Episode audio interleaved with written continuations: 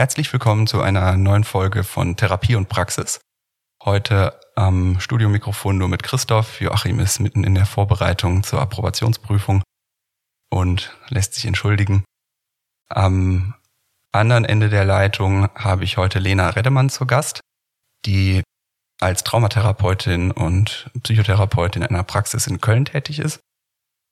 Hi. Ich kann mich vielleicht auch kurz vorstellen. Ich habe genau, ich habe selber jetzt auch die Ausbildung abgeschlossen 2019.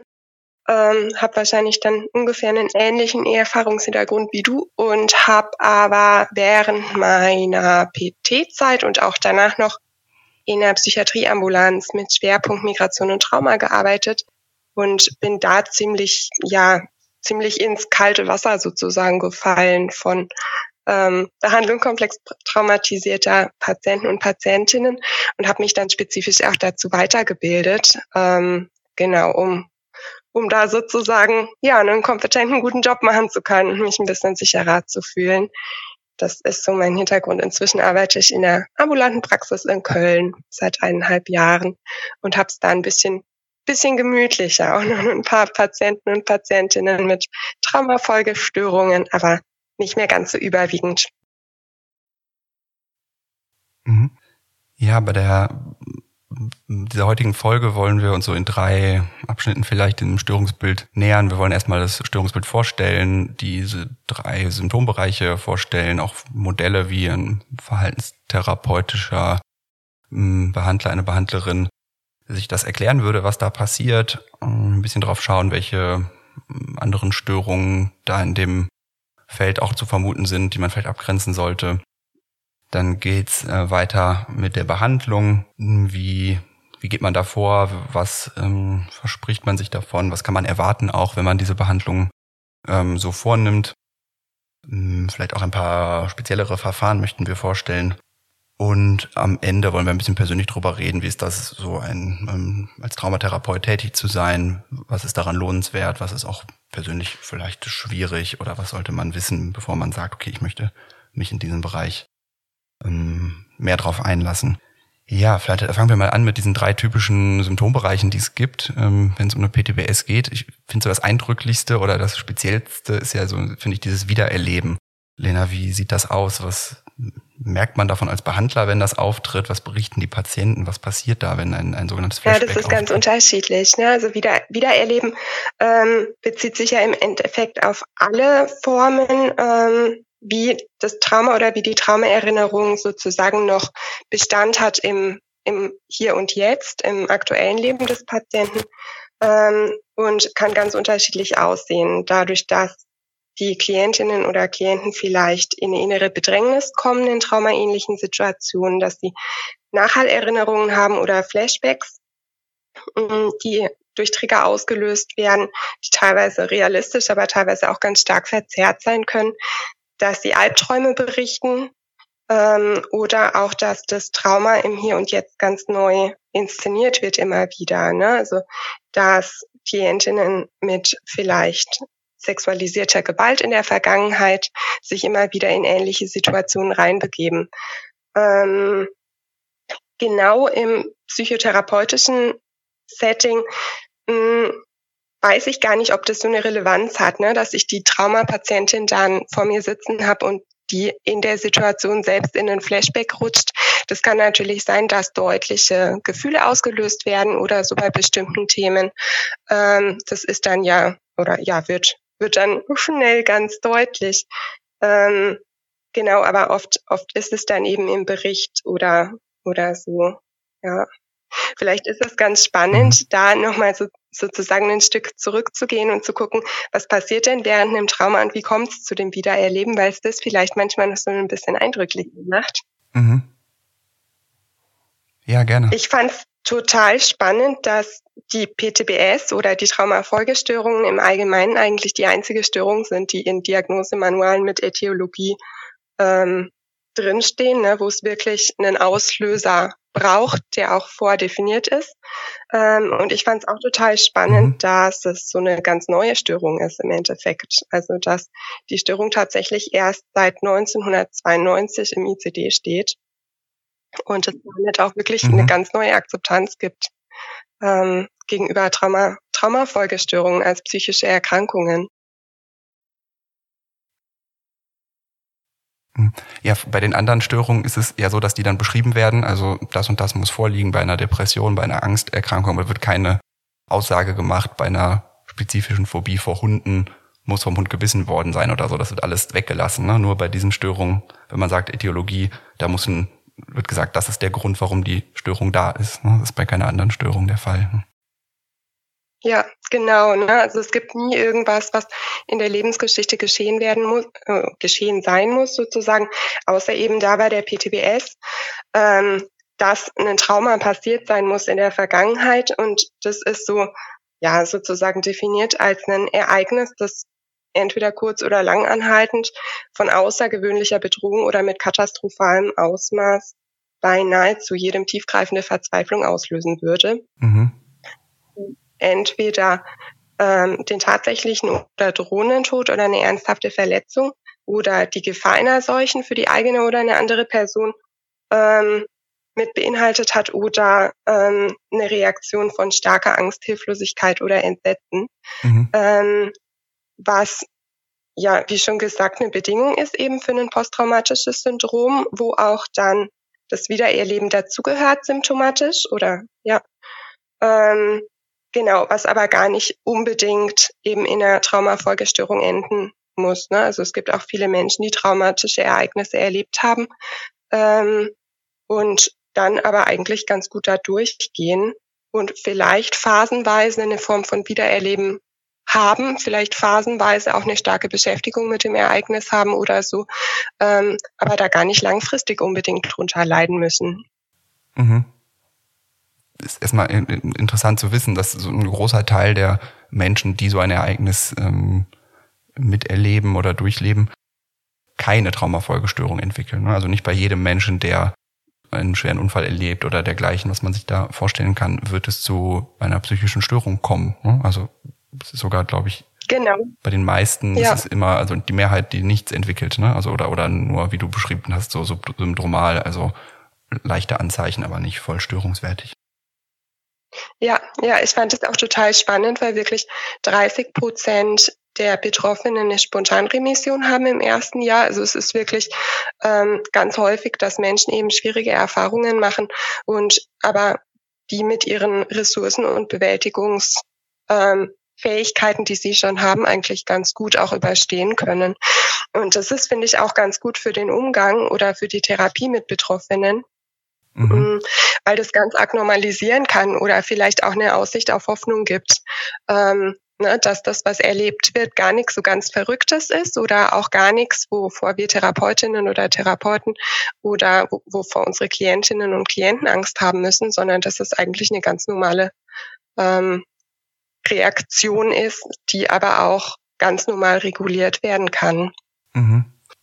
Was aber, ja, was, was da interessant ist, eben um, um die Folgen ähm, verstehen zu können, ist, was da während einer Traumatisierung passiert. Mhm. Ist auch wichtig für die um, ähm, Patienten zu verstehen, ne? dass, was ist da mit mir passiert? Mhm. Wie, wie, was würdest du da sagen, ist wichtig zu verstehen darüber als Betroffener oder auch als Therapeut, der das erklären möchte, was passiert während einer Traumatisierung?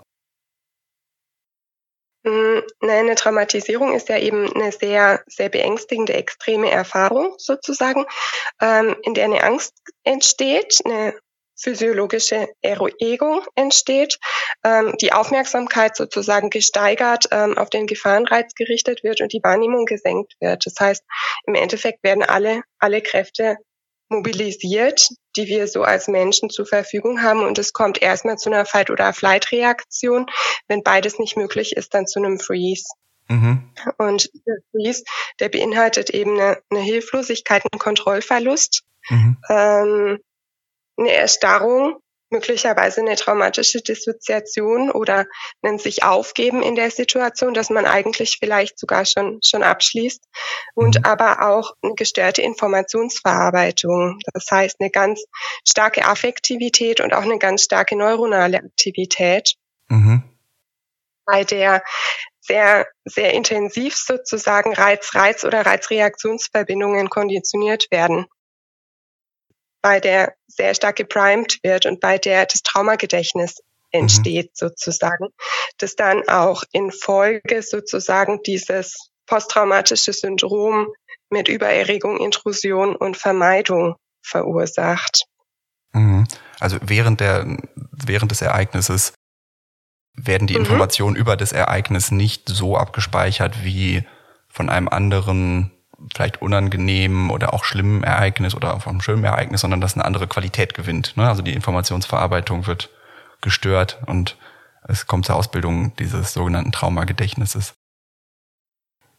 Genau, ja, das ist tatsächlich genauso. Man kann es sich so ein bisschen vorstellen, als wäre so eine normale biografische Erinnerung ja wie ein Puzzle, ne? In mhm. unterschiedliche Teile, der Affekt, die Kognition, das Verhalten, ne? was um uns rum passiert ist, das Wetter und so weiter, in dem alles miteinander schön eingepuzzelt wird und in so einer traumatischen Situation werden eher die einzelnen Puzzleteile ins Gedächtnis reingeworfen und liegen dann verstreut mhm. ähm, rum und passen aber gar nicht so zusammen. Mhm. Sind äh, zusammen, nicht zusammengesetzt und dann kann man nicht erstmal erkennen, was ist eigentlich das Bild oder was ist das gesamte ähm, ja. Gefüge sozusagen. Mhm.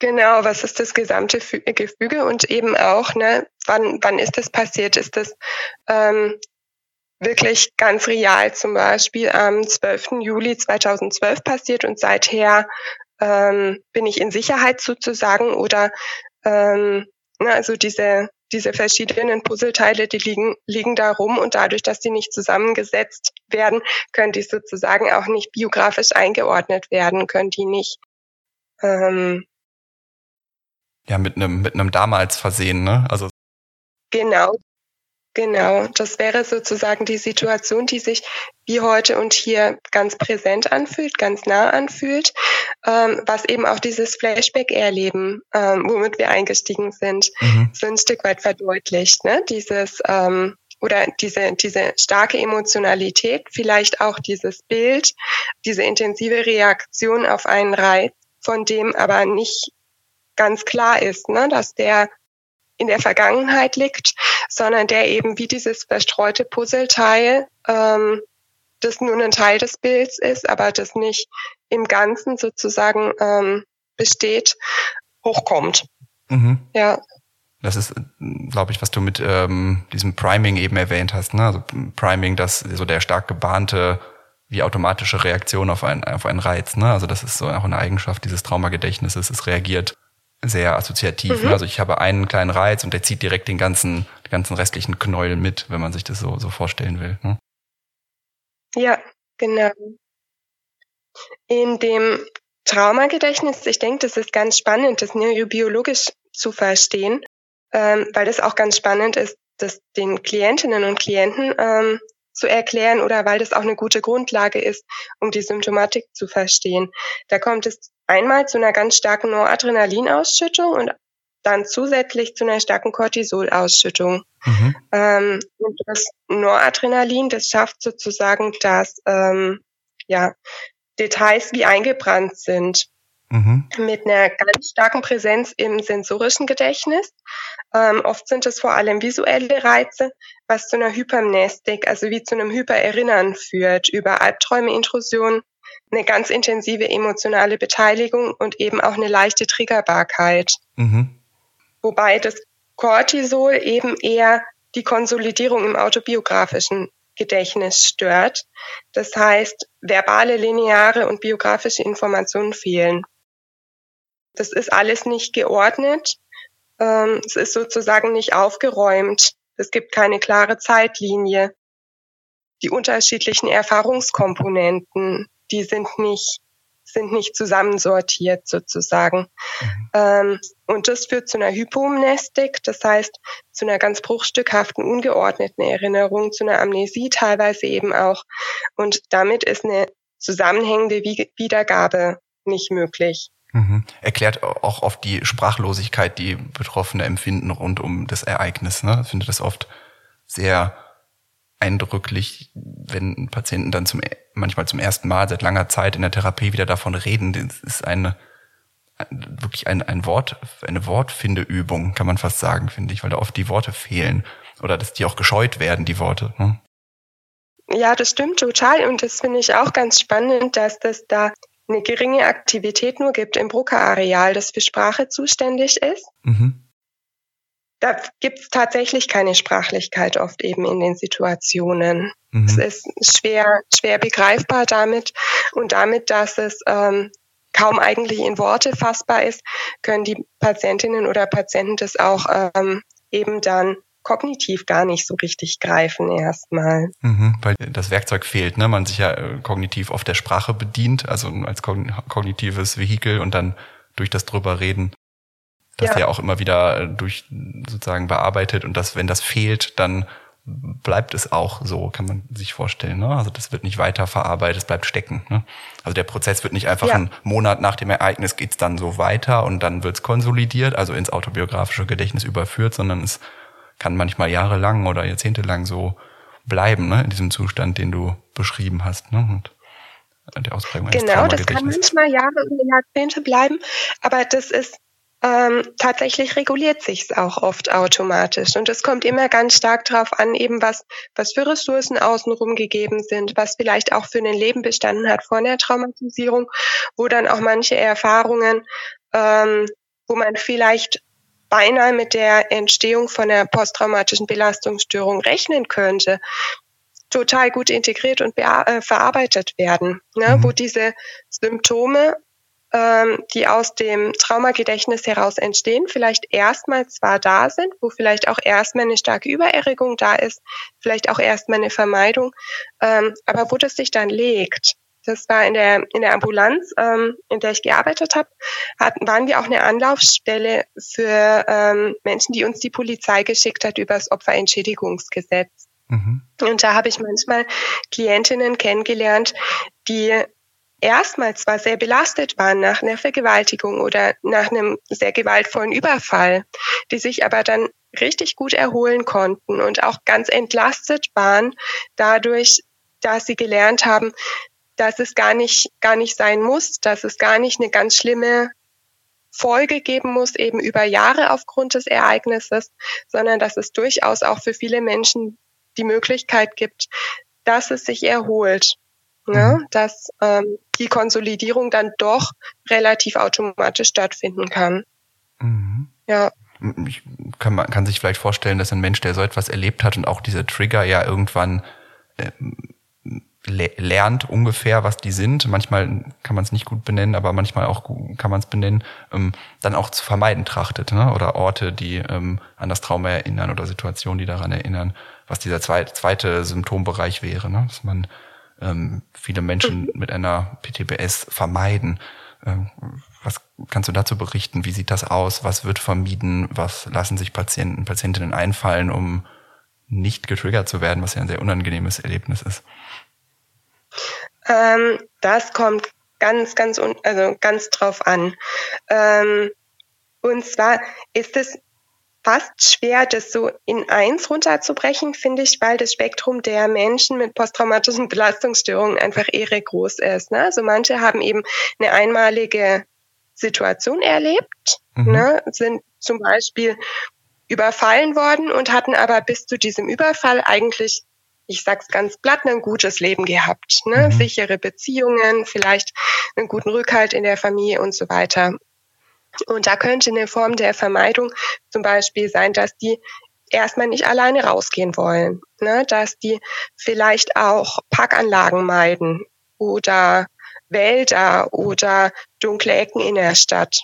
Ne? Mhm. Ähm, dass sie dann ein erhöhtes Sicherheitsbedürfnis haben, vielleicht auch nur noch rausgehen, wenn sie einen Pfefferspray dabei haben. Ja, das wäre dann eine Form von Sicherheitsverhalten. Ähm, dass zum Beispiel nach einem Autounfall nicht mehr Auto gefahren wird. Erstmal. Also das wäre wäre sozusagen unterschiedliches Verhalten auf, auf ähm, ja, unterschiedliches Vermeidungsverhalten. Ähm, und dann gibt's eben aber noch die Form der ähm, Abspaltung oder der Dissoziation eben auch als eher unfreiwillige und weniger bewusste Vermeidung, mhm. dass die Menschen sich vielleicht emotional betäubt fühlen, dass sie Depersonalisation oder Derealisationserfahrungen machen. Ähm, dass es eine posttraumatische Amnesie gibt, dass es nur Erinnerungsfragmente gibt eben an die Erfahrung, ähm, dass Teile des Körpererlebens ähm, sozusagen auch wie, wie abgespalten sind oder verändert. Das hatte ich teilweise bei eben Opfern, die schwere Gewalt erlebt haben, teilweise eben auch über einen längeren Zeitraum, dass die eigentlich kein Schmerzempfinden mehr hatten mhm. und dass die da auch gar nicht mitbekommen haben, ähm, wenn ungute Sachen mit ihrem Körper passiert sind. Mhm. Das würdest du auch unter dieser Überschrift Vermeidung ähm, klassifizieren? Mhm, da also, wird mhm. Genau, Dissoziation wird da in der Regel eben mit dazu ge gezählt. Ähm, weil es ja eine Form der Vermeidung ist, eben aber nicht auf Verhaltensebene. Mhm. In der Regel aber ähm, die Art der Vermeidung, die es noch, noch stärker macht. Ne, also es ist wirklich ein irres Spektrum zwischen ähm, ne, ganz klassischem, ich gehe nicht mehr an bestimmte Orte, über Grübeln oder Sorgenverhalten als Vermeidung von Emotionalität. Ne? Sehr spannender ähm, Punkt auch, ja, wird wahrscheinlich sehr übersehen, ja. Mhm. Ja, ja. Ähm, Alkohol, Drogengebrauch ist auch tatsächlich sehr häufig. Ne? Das reguliert ja auch erstmal eine emotionale Erfahrung oder ein emotionales Erleben, pusht die wahrscheinlich erstmal runter. Ne? Ähm, bis hin eben zu, zu ganz unterschiedlichen Formen der Dissoziation. Mhm. Mhm. Ja was es noch gibt ähm, als, als dritten Symptombereich ist, was man Hyperarousal nennt oder Hypervigilanz. Ähm, also eine Angespanntheit kann man es vielleicht übersetzen oder eine ausgeprägte Wachsamkeit. Wie würdest du da das Spektrum beschreiben von, von Hypervigilanz? Was sind so kleinere Phänomene davon bis, bis starker, stark ausgeprägt?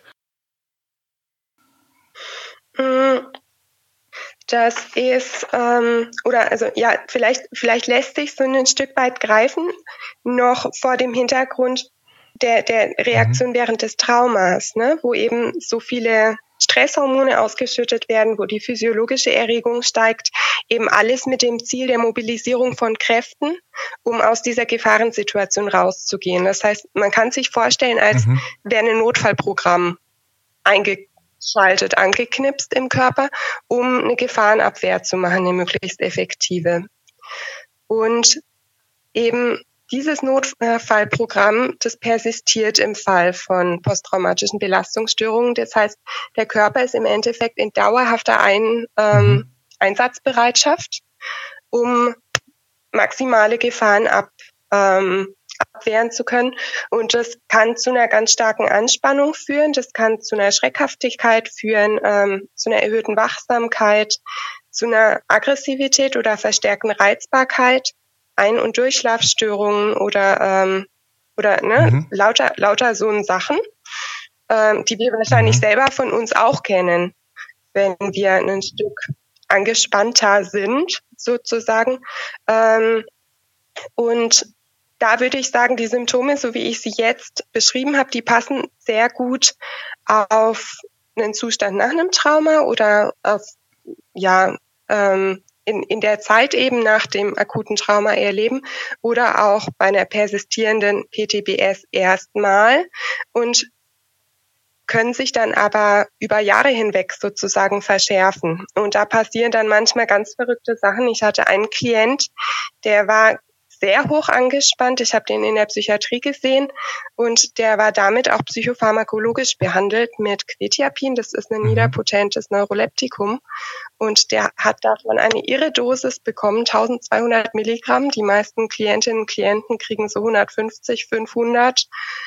Die höchste andere Dosis, die ich mal gesehen habe, waren 600 Milligramm und der war aber wirklich mit dieser Dosis von sedierendem Medikament saß vor mhm. mir und hat vor Anspannung gezittert.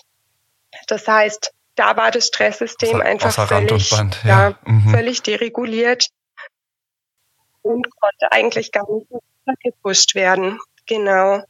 Ne? Oder eben andere Leute, das ist, also kann, kann einen ganz starken Leidensdruck schaffen, eben dann auch sekundär, wenn ähm, betroffene Menschen reiz, mhm. reizbar reagieren auf Menschen in ihrem nahen Umfeld, oft dann eben auch ähm, auf Kinder oder die eigenen Kinder, vielleicht auch auf den Partner oder die Partnerin und kann ganz starke Schuldgefühle machen, ähm, weil aber die Erregungsschwelle schon so hoch gesetzt ist, ja, mhm. ist die Impulskontrolle nicht mehr nicht mehr so normal. Ne, das kennt man vielleicht auch aus der DBT, wenn man ab einem bestimmten oder ja, ab einem bestimmten Anspannungslevel ähm, helfen ganz viele Skills nicht mehr. Ne? Oder da ist es eigentlich schon zu mhm. spät. Eigentlich muss man viel, viel früher schon anfangen, gegenzusteuern. Und ähnlich ist es bei der PTBS eben auch, dass ähm, ja, dass das Anspannungslevel schon so hoch gesetzt ist, dass ähm, mhm. ja das Verhalten nicht mehr nicht mehr so kontrolliert werden werden kann. Also in einem mittleren Anspannungsbereich, dass man sich vielleicht noch ablenken könnte oder ähm, die, sag mal so salopp, die Sache von der anderen Seite betrachten oder so. Das kann man ja. noch über, überlegen, ob das funktioniert. Ähm, aber bei einem höheren Anspannungslevel funktioniert das nicht mehr. Ne? Man kommt nicht mit einem anderen Gedanken oder einer anderen Perspektive, kommt man dagegen nicht mehr an. Ne? So, dann, sondern man ist jetzt sehr reizbar oder so und beschuldigt vielleicht andere ja. Leute. Nachher tut es einem wahrscheinlich leid, ne, wenn man dann die Partnerin, die Kinder ja. angeflaumt hat oder laut wurde, beängstigend wurde vielleicht sogar. Genau so ist es. Ja, ja, das trifft's genau. Ähm, ja, ja, das ähm, geht dann teilweise auch echt so weit, dass über Jahre ganz blöde Folgen oder ja Folgen entstehen können, auch auf körperlicher Ebene, dass es äh, Menschen mit Zähneknirschen, denke ich jetzt mal als erstes dran. Zähneknirschen. Ich hatte einen Patient, der hat sich Zähne wirklich mhm. zerbissen vom Zähneknirschen. Ähm, genau, das ist was, aber auch eben Kopfschmerzen, Rückenschmerzen, ne? also alles, was eben durch eine erhöhte körperliche Anspannung entstehen kann, was dann auch assoziiert ist, sind die ähm, somatoformen er Erkrankungen, ähm, Schmerzstörungen mhm. insbesondere. Ne, oder auch sowas wie kardiovaskuläre Erkrankungen, ähm, Hypertonie und so weiter. Ne, also das wäre sozusagen die ganze, ganze Bandbreite. Wenn man das jetzt so, so hört, dann denkt man, das ist ja sehr eindeutig und ist doch klar, wenn man das dann vor sich hat, dann ähm, wie, wie kann man denn dann nicht zu dem Schluss einer PTBS kommen oder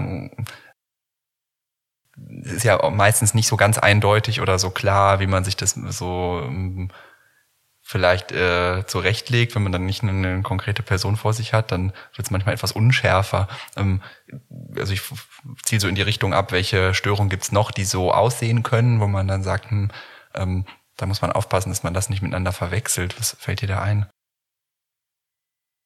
Mm, naja, also ich denke, dass Kommt drauf an, eben weil die Klientinnen oder Klienten ja mit ganz unterschiedlichen Anliegen kommen. Ne? Also manche rufen vielleicht direkt an und sagen, hey, ich hatte dann einen mhm. richtig fiesen Autounfall und seither mhm. geht mein Leben aus den Fugen. Und ich weiß irgendwie gar nicht genau, ähm, wie ich damit umgehen kann. Ne? Und da ist es natürlich sehr, sehr offensichtlich oder, ne, also die Diagnose PTBS mhm. liegt in jedem Fall nah. Schwieriger wird es dann eben bei komplexen Traumatisierungen und mhm. bei länger zurückliegenden ähm, Traumatisierungen, die tatsächlich oft nicht erkannt werden. Ähm, oder bei anderen Störungsbildern, wo eben vielleicht die Albträume oder die Nachhallerinnerungen oder das Vermeidungsverhalten vielleicht gar nicht erfragt wird, beziehungsweise vielleicht auch gar nicht ein Vorliegen von einer traumatischen Erfahrung erfragt wird weil andere Symptome mhm. schon so offenbar auf dem Tisch liegen sozusagen. Das, ja, da, da ist aber grundsätzlich fast das gesamte ja, Störungsspektrum mit drin. Ne? Also ganz häufig sind traumatische Erfahrungen bei mhm. Substanzabhängigkeiten in der Vorgeschichte gewesen. Ähm, allerdings können natürlich auch ja der ganze F3er, F4er Bereich, also Depression mhm. und Angst, ähm, in Zusammenhang stehen mit zuvor geschehenen Traumatisierungen, Essstörungen, somatoforme Störungen, Impulskontrollstörungen und auch die gesamten Persönlichkeitsstörungen, insbesondere natürlich die mhm. emotional instabilen beide, können in Zusammenhang stehen mit einer Traumatisierung in der Vergangenheit. Und da ist es natürlich schon gut, das mit, mit zu erfragen, ähm, um, um es mit behandeln zu können. Ja, und dass vielleicht auch das Vermeidungsverhalten oder Sicherheitsverhalten schon oder auch vielleicht sogar diese Übererregbarkeit fast schon so als Teil des Lebenswandels angesehen wird, ne? dass den Betroffenen vielleicht gar nicht mehr so klar ist. Ja, stimmt, das mache ich. Ne? Also ja, mache ich, aber ich, ich könnte es auch anders machen oder ich habe mir das irgendwann angeeignet. Ich denke an eine Patientin, die sagt, ja, ich habe super viel Sport immer gemacht, ne? Die ist äh, fünf, sechs, manchmal acht Mal in schwierigen Wochen ins Fitnessstudio gegangen, ähm, hat sich da verausgabt und mhm. hatte auch das so als Teil ihrer Identität. Ich bin eine, die super viel Sport macht und ich mache das ständig und ich werde super unruhig, wenn nicht und so. Das war so ein, so ein Ding von ihr, wo erstmal dann mit der Zeit drüber sprechen konnten, dass es auch eine Reaktion darauf war, dass sie oft, wenn sie es nicht gemacht hat, sehr angespannt war, also posttraumatisch stark angespannt war. Ne? Nicht unruhig wie ein Sportler, der nicht mehr laufen darf, sondern wirklich, dass das eine mhm. posttraumatische Qualität dann hatte, was sie dann erlebt hat muss man erstmal drauf kommen. Man denkt, ja, junge, fitte Frau, sportlich orientiert, mhm. okay, ähm, das ist ihr Lebenswandel, ne? aber dann nochmal aufmerksam zu sein, Moment, ist es vielleicht fünfmal die Woche nicht vielleicht doch ein bisschen exzessiv oder wie viel Freude ist noch dabei letztlich, ne? Also. Ja, ja, total. Und das ist aber ja gerade bei sowas wie Sportlichkeit als Bewältigungsstrategie nochmal ein bisschen schwerer. Ähm, dann um eine Ecke zu denken oder zu gucken, was kompensiert da, sie da vielleicht mit, weil das ja auch gleichzeitig mhm. eine sehr funktionale Art der Kompensation sein kann ne? oder eine sehr funktionale Art der Anspannungsregulation, mhm. eben bis zu einem bestimmten Punkt.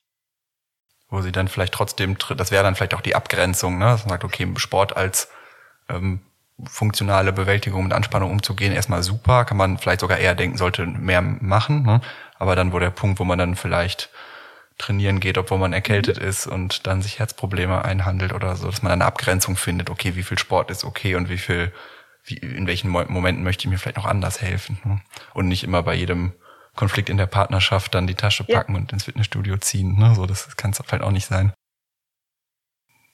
Nein, in keinem Fall. Ne? Und das ist, ja, das ist wichtig, da immer eine Linie zu ziehen oder eben auch zu gucken, ähm, ne, gerade bei extremeren Verhaltensweisen, inwiefern spürt die Klientin oder spürt der Klient sich vielleicht, ne? Hat es vielleicht auch ähm, eine dissoziative Komponente. Ähm, bei Extremsportlern hat man das manchmal, ne? dass sie eigentlich recht wenig mhm. Gefühl haben für ihre, für ihre eigene mhm. Körperlichkeit in dem Moment und dann vielleicht eigene Grenzen gut über, ähm, überschreiten können. Ja, das kann ja auch eine Ressource sein, sozusagen umgedreht, der Dissoziation in dem Moment, um einen Wettkampf zu gewinnen oder so. Ne? Aber inwiefern, ja, wie du sagst, kommt es dann am Ende zur Herzmuskelentzündung. Ja, das ist tatsächlich, aber ich habe ja schon gesagt, das Spektrum ist einfach irre groß. Ähm, und da ist sind unsere Diagnosemöglichkeiten eben auch nicht so richtig fein. Ne? Also man muss sagen, dass die PTBS, so wie sie im ICD beschrieben ist, eben eigentlich optimal funktioniert für das, das ist immer so blöd ausgedrückt, ne? aber dennoch, so ist es oft mhm. für die einfache PTBS. Ne? Ähm, also für die Folgestörung sozusagen nach einem Monotrauma, wie zum Beispiel nach einem Autounfall oder nach einem einmaligen Ereignis, was aber vielleicht schon eine ganz gute psychische Integrität ähm, mhm. voraus hatte. Mhm.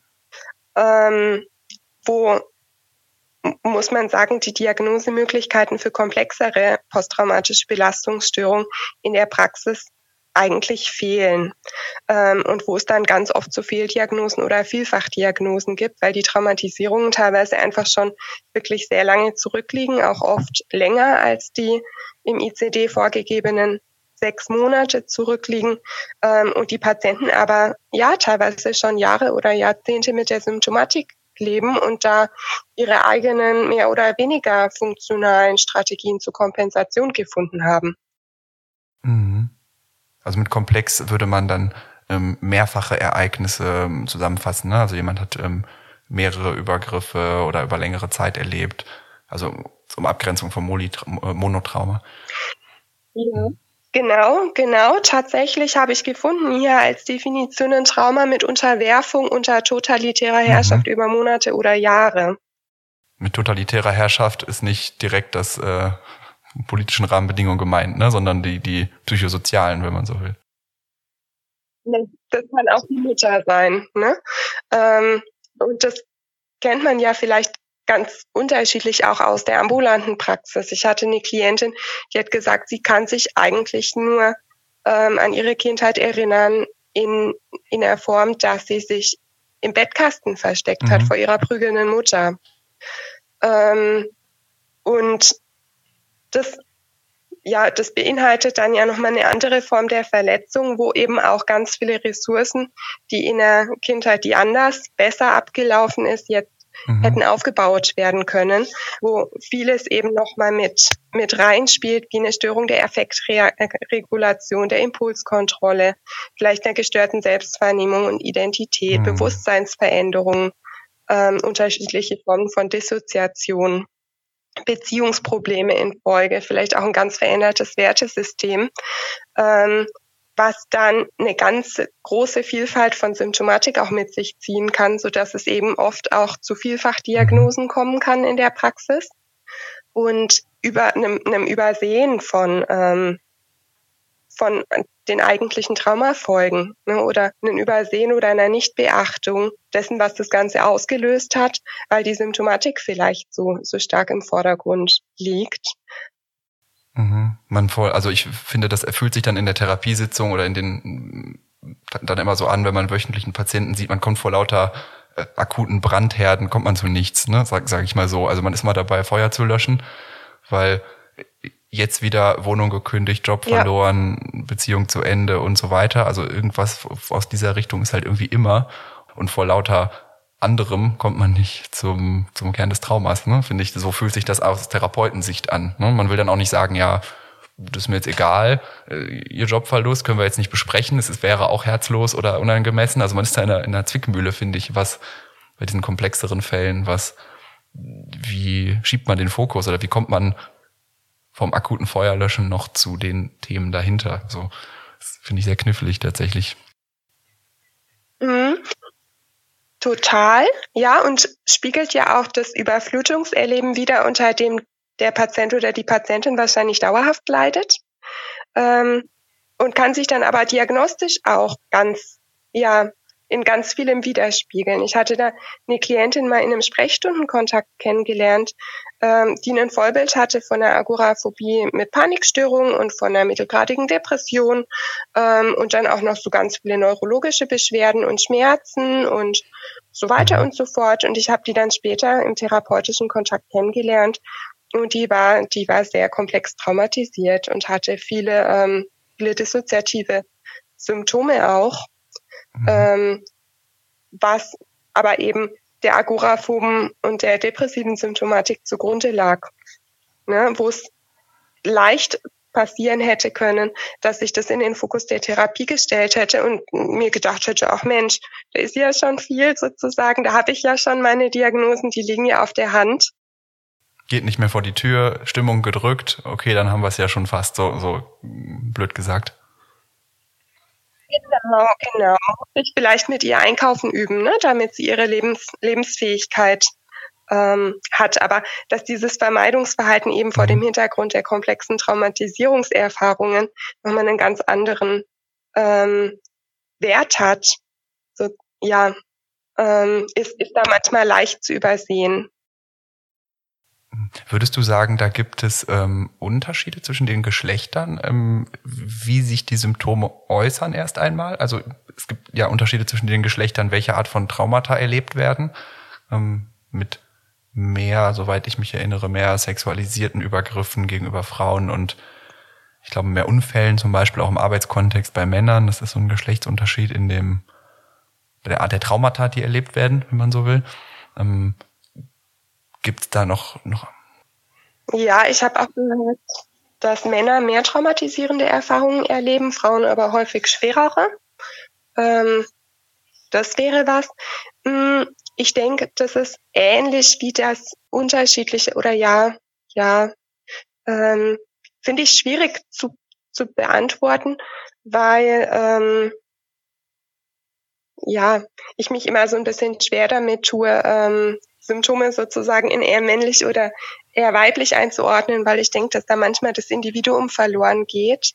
Ähm, es gibt aber natürlich schon ähm, die Tendenz, dass mehr Gewalttaten von Männern äh, verübt werden und dass Täter in der Regel auch Opfer sind. Ne? Also gleichzeitig könnte man aber auch sagen, dass manche Formen von Gewalt durch Frauen vielleicht auch eine geringere Sichtbarkeit haben oder vielleicht geringere Verletzungen ähm, ja nach, nach sich mhm. ziehen. Ich denke, die meisten Menschen reagieren in unterschiedlicher Form, sowohl externalisierend mhm. als auch internalisierend, ähm, sowohl vielleicht aggressiv als aber auch mit Ängsten, mit Schuld, mit Scham. Aggressiv wäre die Tendenz nach außen ne? und Ängste, Scham eher internalisierend, selbstbeschuldigend in diese Richtung. Hm. Ja, ja. Ich, ich würde denken, da gibt's alles bei allen und das ist auf jeden Fall bei jedem Klient und jeder Klientin gut, alles auch mit auf dem Schirm zu haben und mit ähm, zu explorieren. Und dann gibt's aber natürlich auch Unterschiede in der Sozialisation. Ne? Das hat man ja zwischen Frauen und Männern, das hat man aber auch bei unterschiedlichen sozioökonomischen Hintergründen vielleicht oder ähm, kulturellen Hintergründen, die da ja auch noch eine Rolle mhm. spielen spielen können. Ja. Gibt es noch was zu diesem ersten Abschnitt? Ich würde äh, sagen, wir sind da ein bisschen das Störungsbild vorgestellt, äh, mit dem Traumagedächtnis, die drei Symptombereiche, äh, Wiedererleben, Vermeidung und Hypervigilanz.